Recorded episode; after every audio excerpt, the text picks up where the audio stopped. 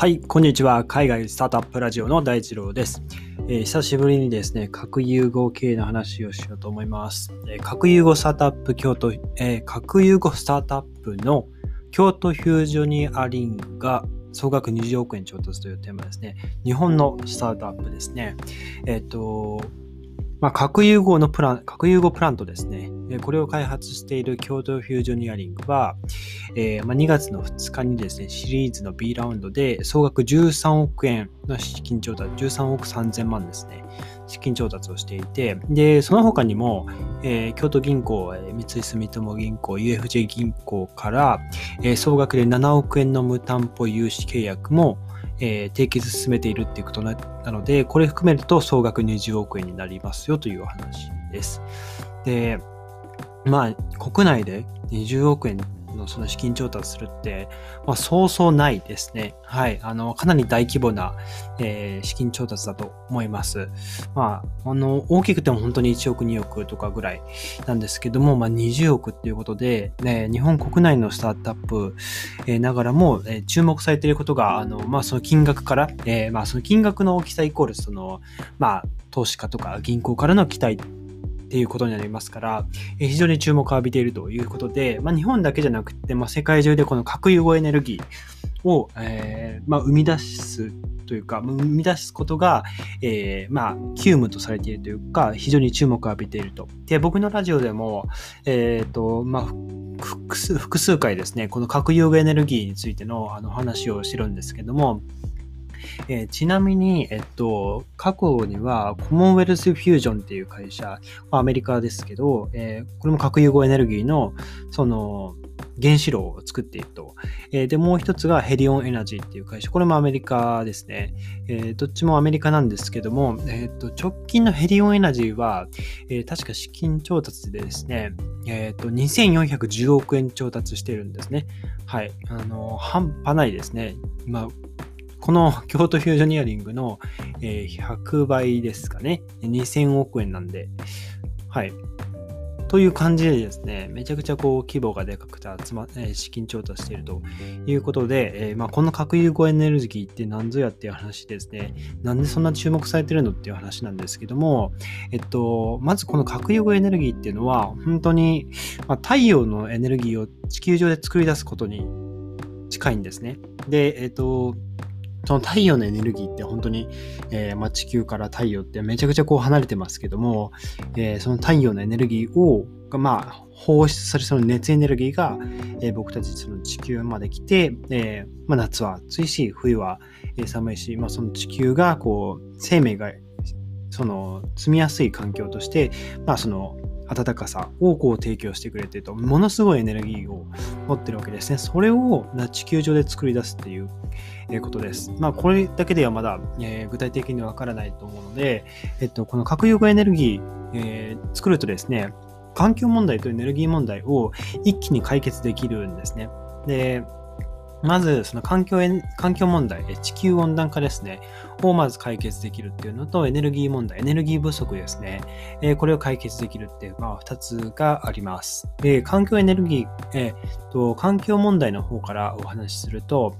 えっ、と、まあ、まずその地球温暖化しているという状況で、この核融合エネルギーを使った、その、まあ、発電をすると、二酸化炭素とかを排出しなくて済むんですね。で、かつ、えっ、と、エネルギー問題の場合だと、えっ、と、燃料 1g で石油8トンを燃やした時と同じエネルギーを生み出すことができるんですね。えー、燃料 1g だけです。1g、もう1円ですよ。1円玉ぐらいの燃料で石油8トンを燃やした時のエネルギーを生み出すことができると。うん。この数字、数字というか、まあ、この数字、うん、いただけでも、その規模のでかさが、えー、なんとなく伝わるかなと思うんですけども、あの、それぐらい、えー、すごいと。で、かつですね、そのエネルギー、その重水素っていうエネルギー使うんですけど、これですね、あの海水から、えー、引っ張ってこれるんですよ。なので、実質無尽蔵なエネルギーで、でかつ 1g で8トンぐらいの、えー、石油8トンぐらいのエネルギーを作れるってことで、もうこれが、えー、まあ、完成することで地球上の、えーまあ、そのエネルギー問題が解決されると風力、えーまあ、普通に火力発電水力地熱風力風力いろいろありますけど、まあ、そういったものをはるかに超えるぐらいのですねエネルギーを生み出すことができるですね。はい。でまあもちろん日本政府もですね2020年の、2022年の夏までにですね、核融合国家戦略っていう、まあ、その施策を、まあ、決めることを、まあ、発表しているようで、まあ、僕もあまり詳しくは知らないですけど、まあ、核融合国家家として、えー、そのエネルギー問題とかを解決していきますよっていう、まあ、その、まあ、なんていうんですかね、まあ、声明を出しているという感じです。で、まあ、核融合エネルギー、この京都、えっと、なんだっけ、京都フュージョニアリングか、が、えー、まあ、発表しているというか、あのアナウンスしている内容ですね。でホームページに記載あるんですけども、えー、ちょっと読み上げると、核融合は太陽を輝かせるエネルギー源ですと、え、これは原子力とは根本的に異なる技術であり、大きな圧力と高い温度において、水素原子同士が結合することで膨大なエネルギーが放出されます。また海水から燃料を取り出せるため事実上無尽蔵の燃料が地球地上に存在し温室効果ガスを排出しないことからエネルギー問題と環境問題を根本的に解決する力を持ちます。このような優れた特性を持つ核融合は究極のエネルギー源とも呼ばれ今後数百万年にわたり人類にエネルギーを供給することが期待されています。やばくないですか？うん。やばいですね。あのビットコインで、えー、電力を使いすぎて地球温暖化を加速させているみたいな、なんかすごい小さい、あのいやいや言ってますけど、そんなものはもう目に入らないぐらいですね、この核融合エネルギーあの出来上がると、まあ、エネルギーというか核融合炉ですね。核融合エネルギーを作り出す、えー、まあ、いわゆる原子炉ですね。これが出来上がると、はい、あの、もう一気に解決というお話ですね。はい。で、ちなみに、えっ、ー、と、僕もこの燃料、重水素っていう、えー、いうものらしいんですけども、あの、あんまりわかんなくて、まあ、僕、ゴリゴリの文系だったんで、ちょびっとだけ調べてみたんですけど、え、ー、と、まあ、水素の仲間らしくてですね、えー、まあ、その質量が違う水素のことを、まあ、重水素というらしいんですけども、えーまあ、軽い水素の約2倍の質量、質量ですね、を持つ水素を重水素と呼んで、その約、普通の水素の約3倍の質量を持つものを、トリチウム、三重水素と呼ぶらしいです。はい。まあ、水素にも、えー、まあ、仲間がいるんですね。重水素と、えー、三重水素。まあ、これトリチウムと呼ばれてるらしいんですけども、えー、こういう種類があって、そのうちの、え、重水素を使うと。で、え三重水素、トリチウムになると放射性を示すらしいんですけども、この重水素の場合ですと安定していて、えー、まあ放射性がないと。えー、かつ、まあさっき言ったように、まあ、海水から、えー、取り出せるので、もうほとんど無限にエネルギーをね、あの供給する、まあ、取り出すことができるという感じでですね、はい、まあ、素晴らしいと。で、まあ、この核融合燃焼、その重水素を使って、まあ、本当に1億度超のその加熱された、いわゆる高温のプラズマの中でですね、水素をの原子核がこう融合していって、その時にまヘリウムが出来上がるんですけども、そのヘリウムはですね、あの本当に地球温暖化とは、あの全然関係ない、あのいわゆる僕らが吸ったら声が変わるヘリウムガスですよ。はい。えー、ヘリウムが排出されるので、えーまあ、CO2 が排出されることはないというところでですね、非常に、えー、注目されていると。ただしですね、えっと、このキュートフュージョニアリングには、うーん、あ、一応書いてありますね。えっ、と、原理的に危険性が少ない技術です。高レベル放射性廃棄物を生成しませんと書いてありますね。はい。放射性廃棄物を一切排出しませんとは書いてないんですよね。はい。ちょっと書いてないな。ちょっとわかんないんですけど、ホームページからはちょっと見受けられるんですけども、一応ですね、この、まあ、核融合エネルギーを使、えー、作り出す原子炉で、まあ、その、実際に核融合させてエネルギー作り出すときに、若干ですね、やっぱり放射性廃棄物っていうのは出るんですね。ただ、まあ、すごく低レベルの、えー、廃棄物で、えっと、ある論文ではですね、えっと、その、普通ですね、その、核融合、えっと、まあ、いわゆる今の原子力発電所で使うその、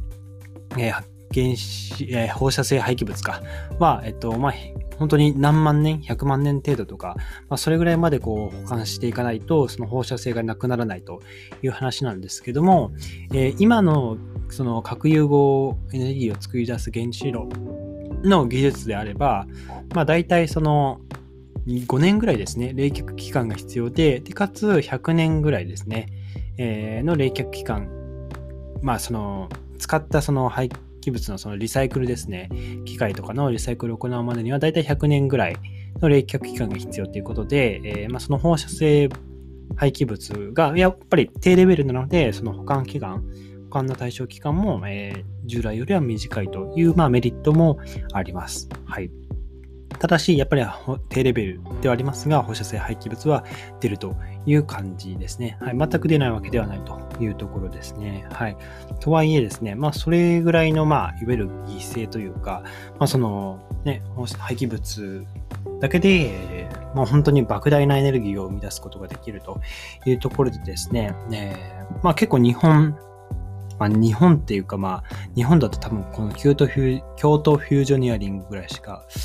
え核融合エネルギー作ろうっていう、まあ、その動きはやってないと思いますが、えー、アメリカですね。まあ、おそらくアメリカ以外でも核融合エネルギーのスタートアップ、あの、いくつか、いくらだったかな？多分、確か以前見たとき10社ぐらい世界中でですね、結構名だたる核融合のスタートアップあったと思うんですけど、はい。まあ、それぐらいですね、えー、まあ、注目されている、まあ、さっき言ったヘリオン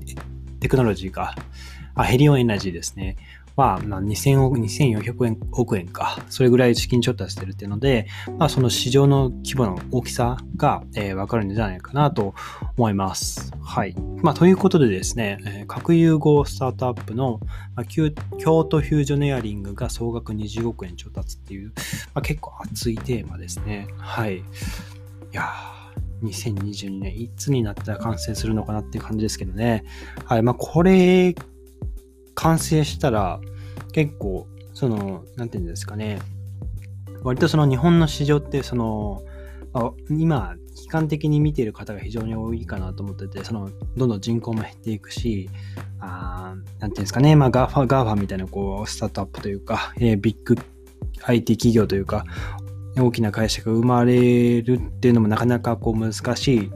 ですしね。はい。で、まあ、高齢化していくということで、まあ、だんだんこう、衰退していくんじゃないかっていう割と悲観的なこう、意見というか、あの、ムードが、なんか漂ってるんじゃないかなと思うんですけど、まあ、この核融合エネルギーのスタートアップですね、